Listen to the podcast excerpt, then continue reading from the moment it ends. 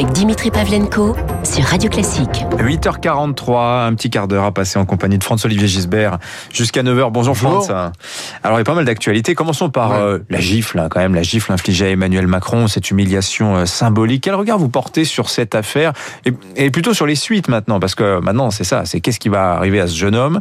Il y a ceux qui souhaiteraient une sanction exemplaire, ceux qui appellent à la clémence.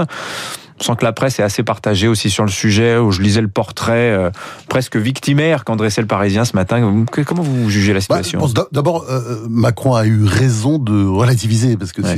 ce genre d'incident, ça peut arriver à n'importe qui, enfin n'importe quel président, n'importe quand, c'est déjà arrivé d'ailleurs dans le passé. Bon, puis tous ces présidents français qui se sont fait assassiner, il faut pas l'oublier. Bon, c'était il y a plus d'un siècle, Sadi Carnot ou bien euh, ou bien Paul Doumer, c'était plus récent. Euh, et et euh, tout ça, on a le sentiment, c'est quand même beaucoup de bruit pour rien, comme dirait Shakespeare. Hein. Et, et surtout, je crois qu'il faut jamais oublier que président n'est pas un métier de tourpeau. Hein. On en prend plein la gueule, euh, on prend des épluchures, des tomates pourries, etc. Des Euh. Même De Gaulle, euh, Ouais. attendez, il en prenait. De Gaulle, il, il a fait même des, des, des tournées euh, euh, en province où il y avait personne. Je me souviens d'un- truc, je crois que c'était Avignon, il y avait personne. Est-ce que c'est pas encore euh, plus humiliant finalement qu'une... oui, c'est c'est certainement plus humiliant. Donc, je crois qu'il faut pas dramatiser l'histoire. Mais, mais, mais, je crois qu'elle elle tombe à un moment dans le pays où euh, on a le sentiment que l'autorité, euh, voilà, tombe en quenouille. C'est ça l'histoire. Et que les, si les Français ont le sentiment que tout se délite aujourd'hui à, à grande vitesse, c'est parce qu'on sait très bien, il y a plus de respect. Il n'y a pas de respect pour les pompiers, hein, qu'on appelle en urgence dans certains quartiers pour le plaisir de les caillasser. Il n'y a pas de plaisir pour les policiers. Bon, je vais en prendre plein la gueule si je dis ça, mais c'est la vérité. Ces policiers qu'on accuse de violence alors qu'ils se font égorger et flinguer. Euh, pas de respect euh, pour les enseignants, parce qu'il y a 50 ans, euh, quand on chahutait, moi ça m'est arrivé, on pouvait se prendre une gifle du prof. Hein ça m'est arrivé. Et si par malheur on allait se plaindre aux parents, eh ben on en recevait une du père et une de, de la mère qui n'en donnait jamais. Hein et ça, je peux parler en connaissance de cause. Tout ça est puni par la loi aujourd'hui. hein. Non mais attendez, aujourd'hui, aujourd'hui, vous savez très bien, ce sont les profs qui vont aller casser la gueule des enseignants. J'ai vu ça, on voit des, on voit, on, quand Enfin, les on, élèves, quand les- on voit, ouais. les- oui, oui, mais c'est affreux. Les parents d'élèves qui vont, qui vont casser la gueule des enseignants. Donc aujourd'hui, on se retrouve dans une société sans autorité, ni respect, ni règles. C'est la base de tout. Et je dirais que là-dessus, ça, ça c'est le sujet, c'est que la justice, pas toute la justice, bien sûr, il faut pas dire ça comme ça, mais en tout cas la justice très militante, très politisée, pour ne pas dire radicalisée, cette, cette fraction de la justice a tendance à s'asseoir sur la loi. Hein. Et je veux dire un exemple qui concerne Macron. Il y a une campagne il y a deux ans. Décrochons Macron. Hein. Elle était menée par euh, les ce que j'appellerais les escrologistes. Vous savez, ces escrologistes d'extrême gauche. Bon, et, et qui appelait à décrocher les portraits officiels du président Macron dans les bâtiments publics. Bon, eh ben figurez-vous qu'il y a quand même eu des magistrats. On l'oublie, mais faut le rappeler pour estimer qu'il fallait relaxer les décrocheurs qui, c'est- qui en fait étaient des voleurs, des voleurs de portraits officiels, donc c'est-à-dire du bien public, il fallait les relaxer sous prétexte que leur, leur action relevait de la protestation politique et s'inscrivait dans un débat d'intérêt général. Voilà. Bon, euh, et ce débat d'intérêt général, c'était euh, l'urgence climatique. Bon. C'était comme une incitation à décrocher. Vous voyez ce que je veux dire? Et on, rêve, on se pince. Et on peut traduire le, le- ces, ces- ces décisions de justice, cette décision de justice, parce que toutes les, tous, les, tous les magistrats, justement, n'ont pas réagi comme ça, parce qu'il y a eu beaucoup de décrochages, plus de 100. Hein. Et, et- et si la cause est juste, eh ben, vous pouvez enfreindre la loi comme vous le voulez. Bon, bah, ce jeu, c'est pas la peine de faire des lois si les magistrats ne les appliquent pas. Voilà. Je crois que c'est le grand problème de notre pays. On fait des lois pour un oui ou pour un non et on ne les applique pas. Mais euh, alors c'est vrai qu'il y, a- il y a cette drôle d'ambiance hein, dans le pays. Euh, il y a une tribune de Michel Houellebecq et d'ailleurs dans cette semaine dans, dans, dans le Point, on va en parler. Mais juste, je voudrais avoir votre réaction parce que j'ai découvert ces chiffres ce matin en lisant la presse à propos de cette affaire de, la gifle.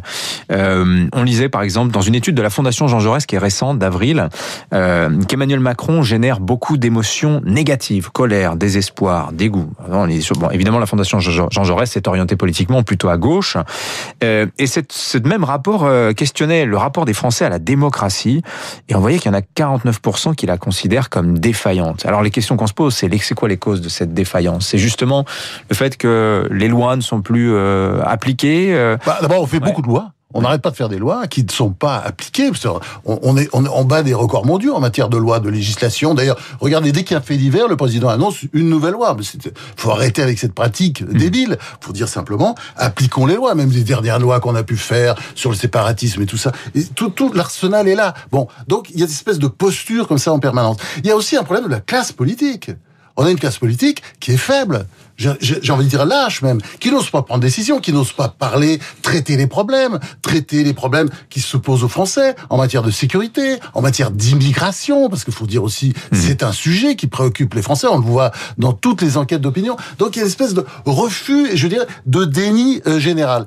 Quant à l'impopularité de Macron, faut légèrement relativiser, parce que euh, ils ont raison, la Fondation Jean Jaurès, mais enfin, faut pas oublier quand même ce qui a été fait à Hollande, à Sarkozy, à Chirac, mmh. à Mitterrand, à la fin de règne de Mitterrand. Je sais pas, vous vous souvenez, c'est tout juste si certains journaux n'en faisaient pas un gardien, un, gardien de camp d'extermination à Treblinka. Bon, donc euh, c'est très, c'est ce que je disais tout à l'heure, c'est très difficile d'être président. C'est un, c'est un métier très dur partout. Et puis regardez même ce qui est arrivé à Reagan en 1981. Il venait à peine d'arriver à, la présidence. Et eh ben, il, attentat et qui a, failli réussir à un cheveu un cheveu près. Alors la tribune de Welbeck, parlons-en. Euh, très intéressant, c'est un commentaire qui lui a été commandé euh, par une revue, un site internet britannique qui s'appelle Unheard, euh, sur l'état de la France après la publication de cette fameuse tribune des généraux. Alors c'est toujours c'est très Welbeckien. Ah Ici de Pascal, je regarde de toutes parts et je ne vois qu'obscurité. Et il y a cette phrase, il dit il y a en France une ambiance d'autoflagellation répandue et vague, en quelque sorte gazeuse. On passe son temps à se comparer aux autres,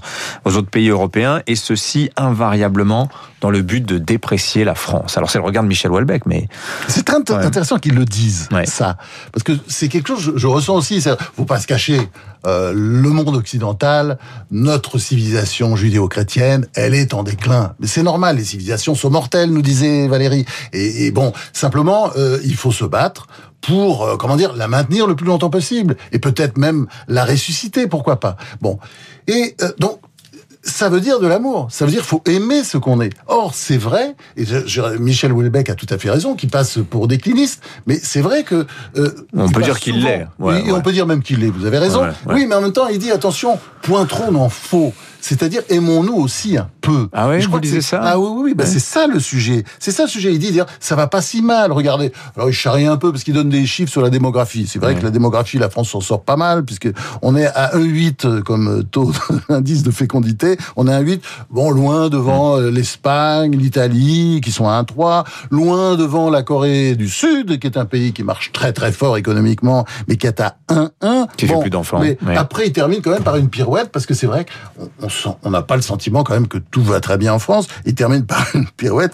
Et vous citiez, ça c'est une autre formule de Pascal, qui est « Je ne vois rien qui ne soit matière de doute et d'inquiétude ». L'article finit comme ça quand même. Mais c'est du Welbeck, c'est-à-dire, voilà, on a, on, a dit un truc, puis après on va dire son contraire, et puis de toute façon, c'est du bon Welbeck comme d'habitude. Bah voilà, c'est à lire quoi qu'il quoi, quoi qu'il en soit. Euh, allez, on change de sujet. Je vous propose de parler du Rassemblement national, les régionales approches. Voilà ce que disent les derniers sondages France.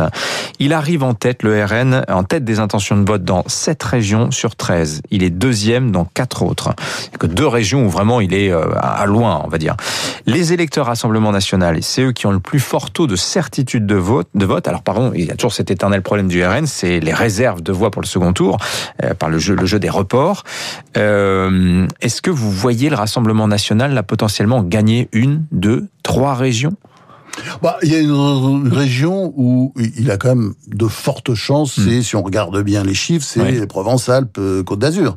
Parce que selon Ipsos, son candidat culminerait à 41%. 41% hein. d'intention de vote dès le premier tour, 7 points de plus que le candidat LR, Renaud Muselier, qui est à 34%. Et donc, on voit dans toutes les hypothèses euh, c'est le Rassemblement national qui devrait gagner. Alors après, attention, il y aura beaucoup d'abstention, ça va jouer dans un sens ou dans l'autre, mais c'est sûr que si euh, euh, il prend au moins cette région-là, ça, ça, ça, va faire un choc énorme. Alors c'est euh, c'est vrai qu'ils ont un candidat qui est un bon candidat, Thierry Mariani, mhm. qui est comment dire une sorte de, de candidat néo-le péniste, ancien ministre de Sarkozy. Bah oui, accélère, oui, bien sûr. Et bon, bah il a effectivement de bonnes chances de porter. Puis c'est pas la seule région. Région, hein, quand même, parce que c'est clair que aussi, quand on regarde bien les chiffres de près, le centre Val-de-Loire, il peut se passer des choses. Total inconnu, Nicolic. Voilà, voilà. Et puis de l'autre côté, euh, le Front républicain, et on, on voit bien que c'est pas mm. trop la mode. Ça m'étonnerait que beaucoup de listes de gauche se retirent pour euh, pour faire le front euh, face à, face à Marine Le Pen. Le, le, le, le pénisme ne fait plus peur. Enfin, le le pénisme mariniste fait moins peur, en tout cas, que le, le pénisme jean-mariste. Est-ce que vous souscrivez à cette thèse selon laquelle euh, euh une potentielle candidature, candidature d'Éric Zemmour euh, finalement rendrait service à Marine Le Pen, qui dit le contraire? Elle dit non, ça fragilise le camp, notre camp, mais il y a cette analyse, je lis ça ce matin dans le journal Le Point, qui dit euh, dans l'opinion, pardon, qui dit en réalité il la centralise. une, candidature Zemmour centraliserait Marine Le Pen, la rendrait finalement beaucoup plus convenable, si je puis dire, aux autres oui, électeurs. Oui, je pense que ça pourrait, je pense que contrairement à ce qu'elle pense, ça, ça rendrait pas forcément tant service à Emmanuel Macron. Je pense que ça peut l'aider, elle. Surtout qu'ils peuvent peut-être s'arranger après au deuxième tour. Mais je pense que ce serait une erreur de la part d'Éric Zemmour. Mmh. Je pense qu'il a une, un bel avenir de, de chroniqueur et que d'ailleurs, quand on regarde les autres expériences, alors c'est vrai, on va me dire, il y a le contre-exemple Trump, il y a le, le clown euh, euh, Pepe Grillo qui a fait quand même, un, qui a eu un grand succès en Italie. Mais enfin, c'est quand même ça s'est terminé en autre boudin tout ça. Mhm. Euh, il y a l'Ukraine, enfin il y a des exemples de, de, gens qui sont venus d'ailleurs et qui ont réussi.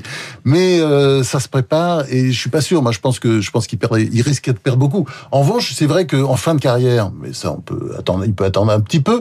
C'est pas mal comme c'est une façon de sortir parce que je pense qu'il ferait pas, il ferait pas 10% voyez et, et, je pense que Marine Le Pen, au contraire, effectivement, elle, elle, mm. ça, la, ça, la, ça, ça, permettrait de la déradicaliser, ce qu'elle essaye de faire, en fait. Hmm. Vous voyez bien, elle a un comportement, bah, ce que faisait Chirac avant son hmm. élection en 1995, c'est-à-dire, voilà, on, on, on, adoucit les angles au maximum. Un petit mot sur la retraite, peut-être on termine par là. Euh, vous en pensez quoi Vous? C'est maintenant qu'il faut la ferme cette réforme des retraites ou après les présidentielles? Je lis d'ailleurs ce matin que selon le canard enchaîné, Emmanuel Macron n'est pas tellement certain en fait de ce qu'il doit faire aujourd'hui. Ah bah on sait ce qu'il faut faire. Oui. Ah bah je pense qu'il oui, doit le savoir. La question c'est quand? Ah oui, mais il, il, doit le savoir. De toute façon, il ne le dira pas. Mais c'est intéressant parce que cette affaire, elle a été mise sur le tapis par euh, Bruno Le Maire. Et euh, Emmanuel Macron, il n'a pas beaucoup de poids lourds autour de lui. Hein. On peut dire il y a même beaucoup de poids légers. Et il y a au moins deux balaises, euh, Jean-Michel Blanquer d'un côté et Bruno Le Maire. Et Bruno Le Maire, euh, je, moi j'ai entendu euh, sur les retraites, bah, je dirais euh, merci à lui parce que si on veut rester un grand pays, la France. Eh ben, je crois qu'il faut revenir sur le tabou de l'âge de la retraite à 62 ans, parce que c'est pas tenable. C'est pas tenable parce que chez la plupart de nos partenaires, vous le savez très bien, l'âge de la retraite est au moins de 65 ans. Et notre refus de réformer, qu'est-ce que ça ça fait ça, ça plombe les comptes de l'État, ça nous enfonce dans une dans une sorte de déficit chronique. Alors, il faudra bien qu'un jour un hmm. politicien ait le courage de dire qu'il faut euh, augmenter l'âge hmm. de la retraite, alors que l'espérance de vie a presque doublé au cours du XXe siècle. Ça doit être un sujet de référendum, vous pensez? Ça fait 15 ans qu'il n'y a pas eu de référendum en France. Hein. Ben, je pense que la réponse serait non, parce que les Français ils veulent pas. Ils veulent pas. Mais le, le, le, rôle des hommes d'État, c'est d'aller de temps en temps contre le peuple et de pas suivre le peuple. Hein. C'est la formule de Churchill qui est toujours juste. L'homme d'État, euh, bah, c'est celui qui euh, ne suit pas le peuple au lieu de, de, de, de suivre le peuple comme le fait le, le mm. politicien. Et euh, vous voyez, c'est très intéressant cette histoire parce que ce que dit Bruno Le Maire, en fait, c'est qu'il faut réfléchir maintenant. Et, et c'est très juste. Il faut être prêt. Parce que vous, il y a un très bon livre euh, qui est de, de, Milton Friedman et de Rose euh, Friedman et de euh, le couple, euh, vous savez l'ancien prix Nobel d'économie, mmh. et qui s'appelle La tyrannie du statu quo. Il explique que si on ne fait pas les réformes dans les trois mois, très vite, eh ben on ne fait rien parce que le statu quo reprend le dessus. Hmm. Et ici, des exemples d'ailleurs de gens qui ont tout changé en quelque temps parce que tout était prêt dans les dossiers. Euh, c'est-à-dire Roosevelt, Reagan, Thatcher, Mitterrand. Hmm. Il oublie de citer De Gaulle parce que De Gaulle, c'était juste incroyable. En quelques mois, il a changé la France. Euh, Dimitri, je pense qu'on pourrait le offrir euh, à tous les candidats pour l'élection présidentielle de 2022. La tyrannie du statu quo, c'est encore en librairie. Je crois qu'on peut encore se le procurer. Ah très bon livre, très bon livre. Faites les réformes tout de suite. Et donc, les retraites, chaque candidat chaque candidat élu nous dit on, on va on, va faire une réforme des retraites, hmm. mais simplement il oublie de la faire dans les trois premiers mois. Si on ne la fait pas dans les trois premiers mois, il faudra encore attendre le prochain quinquennat hmm. et peut-être peut-être encore celui d'après. Merci François-Olivier Gisbert, notre esprit libre euh, du jeudi. Bonne journée à vous. 8h57, Franck Ferrand raconte.